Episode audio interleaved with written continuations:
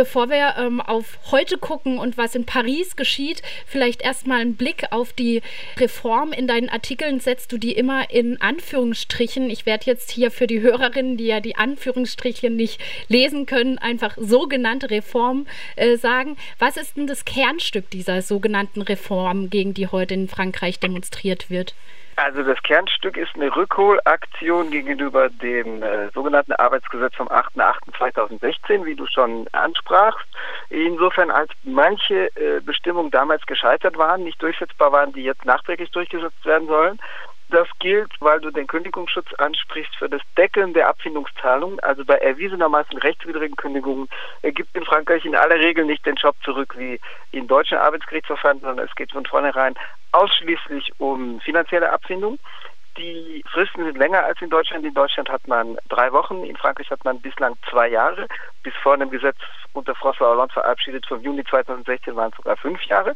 Diese Frist wird auf ein Jahr verkürzt, aber vor allem, was gescheitert war, bei der Durchsetzung im vergangenen Jahr, ist die verbindliche Deckelung der, äh, der Abfindungszahlungen. Das heißt, das Einziehen einer Obergrenze, über die Arbeitsgerichte nicht hinweggehen dürfen. Das ist gestaffelt nach Betriebszugehörigkeit, liegt bei drei Monaten bei zweijähriger Betriebszugehörigkeit. Drunter kann es frei festgesetzt werden und bei nach 30, nicht drei, sondern 30-jähriger Betriebszugehörigkeit liegt die Obergrenze, die verbindliche Obergrenze bei 20 Jahren. Die weiteren Regelungen betreffen das Aufweichen gewerkschaftlicher Verhandlungsmacht in den Unternehmen. Bislang gibt es eine Untergrenze von 50 Beschäftigten, 50 Mitarbeiter, Mitarbeiterinnen, ab denen ein teilfreigestellter Gewerkschaftsvertreter, ein teilfreigestellter Vertrauensmann oder eine teilfreigestellte Vertrauensfrau namens Delegé Syndical ernannt werden kann. Äh, diese Grenze wird nicht angetastet, aber die Unternehmen beschwerten sich darüber, dass sie unter dieser Grenze keine Ansprechpartner haben. Das wird dadurch gelöst, dass man mit nicht gewerkschaftlich organisierten verhandeln kann. Unterhalb von 50 mit teilweise nicht gewerkschaftsgebundenen gewählten Vertrauensleuten, aber unter 20 auch mit Menschen, die weder gewählt noch äh, gewerkschaftsgebunden sind, sondern einfach mit einem Mitarbeiter oder einer Mitarbeiterin, dessen oder deren weitere Karriere natürlich vom Arbeitgeber abhängen wird. Mm, das heißt, äh, dass natürlich die Arbeitgeber sich sozusagen ihre Verhandlungsposition basteln können.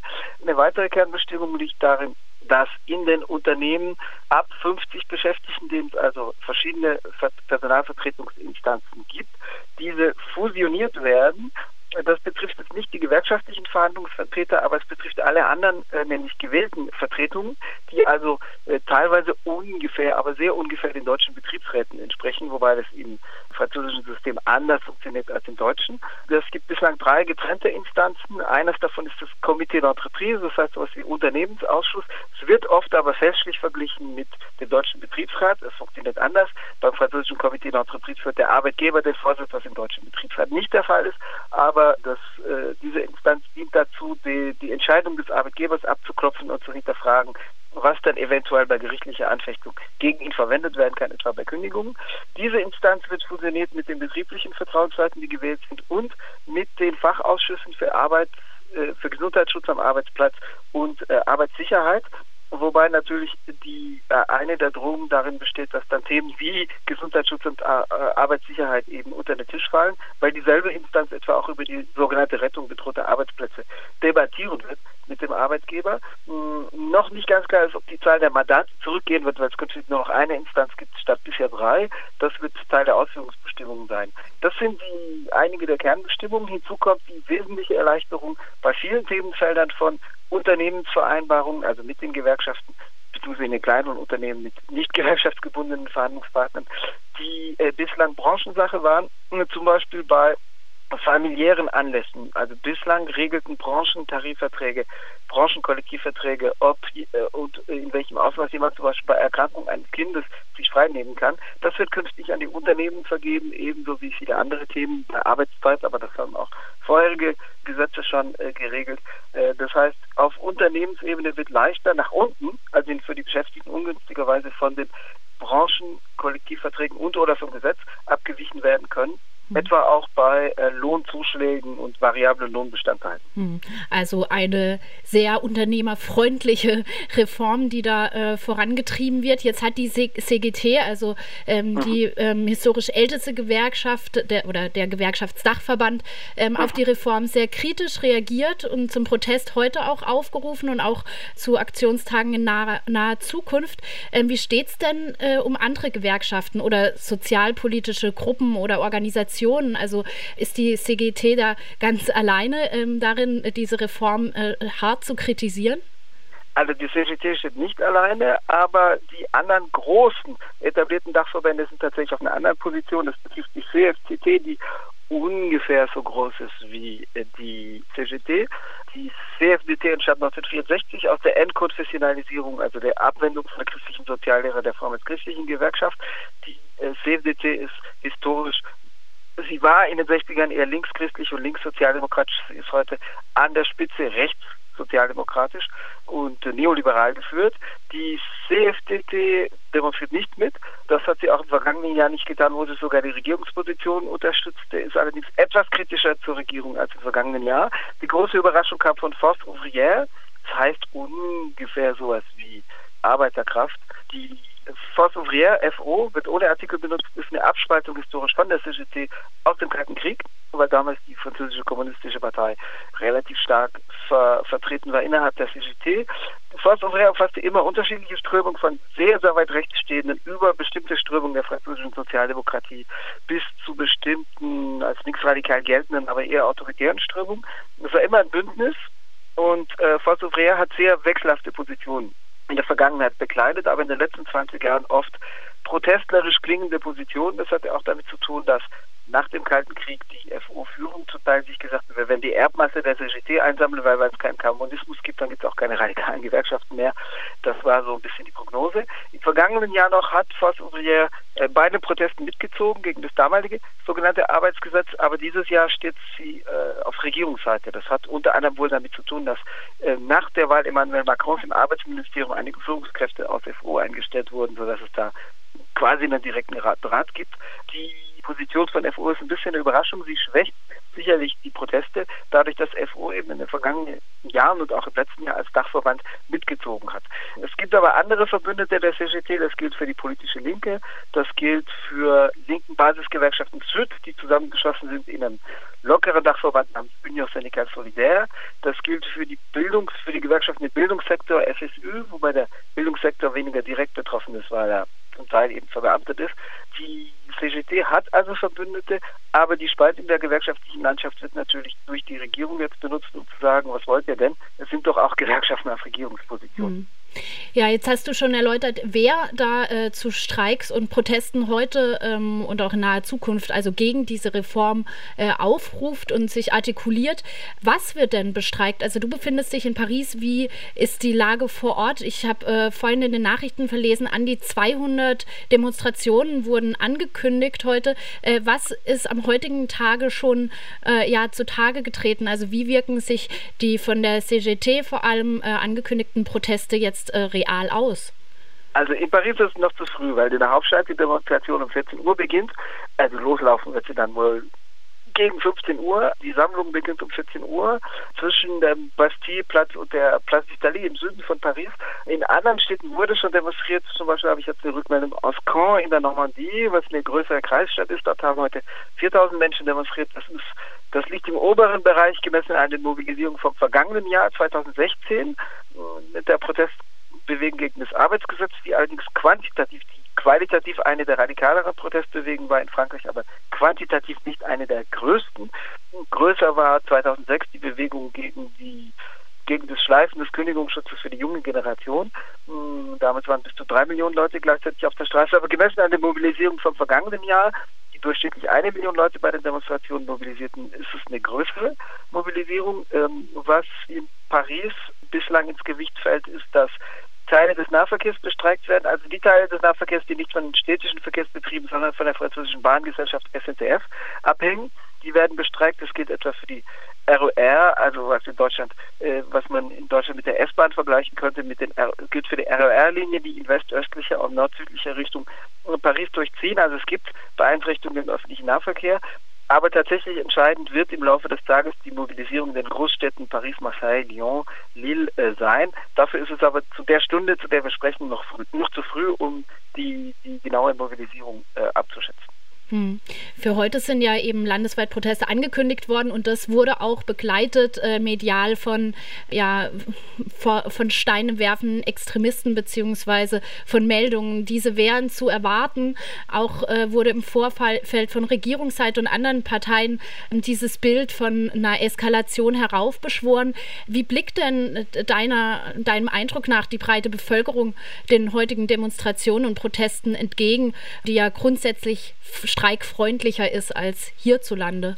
Das auf jeden Fall. Also äh, generell gibt es schon eine relativ breite Unterstützung. Es gibt jetzt eine Umfrage, die durch eine AfD-Meldung heute früh veröffentlicht wurde, gestern Abend veröffentlicht wurde, der zufolge 57 Prozent der Befragten die Demonstration grundsätzlich unterstützen. Das war auch im vergangenen Jahr so. Also obwohl es eine radikalere Bewegung war, dadurch, dass das militante Element eine Rolle spielt und Auseinandersetzungen, die auch durch die starke Präsenz von Polizeigewalt mit ausgelöst wurden, ähm, gab es im vergangenen Jahr immer Umfragen, Umfragewerte zwischen 60 und 70 Prozent, die sagten, grundsätzlich sehen wir die Bewegung mit Sympathie, also grundsätzlich sehen wir es positiv, dass Leute auf die Straße gehen. Die Teilnahme war dennoch schwächer als bei Bewegung 2010, damals ging es um die Rentenreform oder 2006. Es hat unter anderem damit auch zu tun, dass Leute sagten, ihr habt recht, dass ihr auf die Straße geht, aber für mich als über 35-jährige Person mit Kindern, mit familiärem Anhang, mit familiären Verpflichtungen ist es nicht so, weil ich mich heute Abend im Krankenhaus liegen kann, statt meine Kinder um 18 Uhr beim Kinderhort abzuholen. Das äh, ist, was natürlich die Regierung jetzt sozusagen als Resonanzboden benutzt, benutzen möchte, sozusagen dieses Gefühl, was zwar die Leute äh, die Demonstrationen mit Sympathie sehen lässt, aber vielleicht trotzdem zögern lässt, was die eigene persönliche Teilnahme betrifft. Das äh, war im letzten Jahr jedenfalls bemerkenswert. Äh, heute ist es, denke ich, noch abzuwarten. In diesem Jahr hatten wir schon militante Auseinandersetzungen und Polizeigewalt am Rande des 1. Mai in Paris. Das heißt, inwiefern die noch frischen Erinnerungen auch eben an die harten Auseinandersetzungen im vergangenen Jahr anhalten. Und das bleibt abzuwarten. Also tatsächlich der Regierungssprecher Christoph Castaner hat in einem Interview, einem Radiointerview am Samstag gesagt, dass er eben das angeblich befürchte, dass es eben zu militanten Zusammenschlüssen komme. Das war natürlich eine Ankündigung jetzt. Liebe Leute, Obacht, Vorsicht. So war es gedacht. Es war sicherlich auch eine Einschätzung, dass äh, eine Einschüchterung, ein Einschüchterungsversuch, dass die Regierung im August ankündigt, dass sie jetzt große Tränengasvorräte, nämlich 22 Tonnen, für die kommenden vier Jahre bestellt. Also da geht es um eine Ausschreibung bei Unternehmen, bei Lieferanten. Die sind noch nicht ausgeliefert, die, die, die, die Ausschreibung läuft bis Ende September. Aber natürlich die zeitliche Nähe war schon auch eine Ankündigung so nach dem Motto, liebe Leute, Vorsicht, äh, wenn ihr uns äh, dumm kommen wollt, dann werden wir euch auch Schachmatt zu setzen verstehen. Das, das war schon eine zumindest psychologische Einschüchterung. Mh, zu den umstritteneren Reaktionen vom Regierungslager gehört auch, dass Präsident Emmanuel Macron am Freitag, wo er sich von Athen aus auf einer Pressekonferenz in der griechischen Hauptstadt äußerte, gesagt hat, also er werde äh, auf keinen Fall nachgeben, er werde nichts nachgeben gegenüber den, so sagte er, Faulenzern, den Zynikern und den Extremisten. Es wurde dann versucht nachzubessern, weil ihm gesagt wurde, du behandelst hier die, die Lohnabhängigen als Faulenzer. Es wurde dann von ihm nachgebessert, beziehungsweise vom Regierungssprecher Castaner, der sagte, er meinte die Politiker mit Faulenzer, die bislang die notwendigen Wirtschaftsliberalen in Anführungszeichen Reformen nicht durchsetzten, aber so kam es jedenfalls in der Bevölkerung an, dass er auch die äh, widerspenstigen Lohnabhängigen als Faulpelze bezeichnet, auch vor dem Hintergrund, dass Macron sich ein paar Mal in sozial zynischer Weise geäußert hat. Er hat Arbeiterinnen bei einem bestreckten Unternehmen in Westfrankreich oder bei einem bedrohten, von Schließung bedrohten Unternehmen in Westfrankreich schon 2014 als Wirtschaftsminister als Analphabetin behandelt. Angeblich gut gemeint, weil er sagte, das beweist, dass entbürokratisiert werden muss, weil diese analphabetischen Arbeiterinnen jetzt sozusagen, wenn, auch wenn sie nicht lesen können, leichter den Führerschein machen, kommen, machen können sollen, damit sie dann in 100 Kilometer Entfernung Arbeit suchen können. Aber die Tatsache, dass er die als Analphabetin bezeichnet hat, äh, kam als sozial arrogant an, ebenso wie eine neuere Begebenheit, als er beim Arbeitgeberverband vor drei Monaten sagte, Sie treffen hier Leute, die Erfolg haben im Leben, aber wenn Sie den Zug nehmen, dann treffen Sie Leute, die wie Sie Erfolg haben, aber Sie treffen auch Leute, die nichts, rien, die gar nichts sind. Und dieses sozusagen die diese Äußerung, es gibt Leute, die nichts sind, das wurde entsprechend aufgelegt. Also es gehört sicherlich in diese Reihe, wenn er da von Faulenzern und Faulpelzen jetzt äh, spricht und von, von Extremisten. Also von Regierungsseite steht jedenfalls die Ankündigung ganz klar. Wir werden nicht nachgeben, es gibt nichts zu reden, die Leute sollen demonstrieren, aber es wird nichts ändern. Das ist die Ankündigung von Regierungsseite, das heißt, die Latte liegt auf jeden Fall hoch, was die notwendige Mobilisierung betrifft, um da noch Änderungen an dem ja bereits vorliegenden Entwurf für, für die sogenannte Arbeitsreform durchzubekommen. Mhm, genau, das äh, ist die anschließende Frage. Was wird das Ganze bewirken? Ähm, wird die Regierung mit der Ansta äh, Ansage eben recht behalten, dass der Protest keinerlei Konsequenzen auf die Arbeitsrechtsreform oder Arbeitsmarktreform äh, haben wird? Wenn in Frankreich gestreikt wird, dann hat man hier in Deutschland oft den Impuls, dass irgendwie diese französische Streikkultur und die Akzeptanz der Bevölkerung gegenüber solchen Protesten auch, ja, ich will mal sagen, zu bewundern ein Stück weit. Was bewirken denn solche Proteste? In the long run? Also welchen Effekt meinst du, ähm, haben dann tatsächlich ähm, solche Protesttage und Arbeitsniederlegungen, wie das eben heute in Frankreich der Fall ist oder Fall sein wird? Da gibt es unterschiedliche Ebenen. Also das eine ist die Frage, ob man unmittelbar ein Regierungsvorhaben verhindert. Das ist nicht immer der Fall. Das letzte Mal, als es auf zentraler Ebene gelang, etwas zu verhindern, ein größeres Regierungsvorhaben war 2006 beim Kündigungsschutz. Die Rentenreform 2010 dagegen wurde trotz massiver Demonstration durchgesetzt. Dasselbe gilt dito für das sogenannte Arbeitsgesetz vom Jahr 2016 mit Abstrichen, weil eben manche Sachen aufgeklammert rausgenommen werden mussten, jetzt durch Macron wieder hineingenommen werden oder die er wieder hineinzunehmen versucht. Gleichzeitig gibt es noch mindestens zwei andere Ebenen. Das eine ist die grundsätzliche Ebene, dass sozusagen Konflikt und das, das Bewusstsein über den grundsätzlichen Konflikt am Leben gehalten wird. Das zweite ist, dass viele der Bestimmungen, der in Anführungszeichen Reformbestimmungen, ja für die konkrete Durchsetzung Unternehmensvereinbarungen benötigen. Und wenn der Konflikt sozusagen geführt wird und also äh, auch klar wird, dass eine massive Opposition da ist, dann kann das unter Umständen äh, dazu führen, dass dann in den einzelnen Unternehmen konkret die Annahme von Vereinbarungen, die negativ für die Beschäftigten wären, entsprechend schwieriger wird oder gar scheitert. Beim sogenannten Arbeitsgesetz vom 8.8.2016 war es ja so, dass da, äh, wie auch beim jetzigen Gesetz, viele Bestimmungen dann ihre konkrete Umsetzung durch Arbeitsvereinbarungen auf Unternehmensebene finden sollen. Und bei der ersten Abstimmung, die äh, im Frühjahr 2017 stattfand, im in einem Unternehmen mit 4000 Beschäftigten namens RTE. Réseau, R stand für Réseau, also für Netz und E für Elektrik. Das T habe ich nicht im Kopf. Ich glaube Réseau Transport Elektrizité, also jedenfalls ein Stromversorgungsunternehmen. Da scheiterte das Vorhaben der Direktion der Unternehmensleitung mit über 60 Prozent und die CGT, die zum Nein-Stimmen aufruft, setzte sich durch. Also die Opposition in den Unternehmen kann dann schon im Nachhinein im Einzelnen vieles verhindern an, an Umsetzungsversuchen der sogenannten Reform, weil die ja im Wesentlichen darin besteht, dass gesagt wird, hier freie Hand für die Akteure in den Unternehmen jetzt vom Gesetz nach unten abweichende Bestimmungen durchzusetzen. Aber die Akteure müssen sich dann auch finden. Also insofern gehe ich schon aus, dass, davon aus, dass zumindest manches im Einzelnen vor Ort verhindert werden wird können.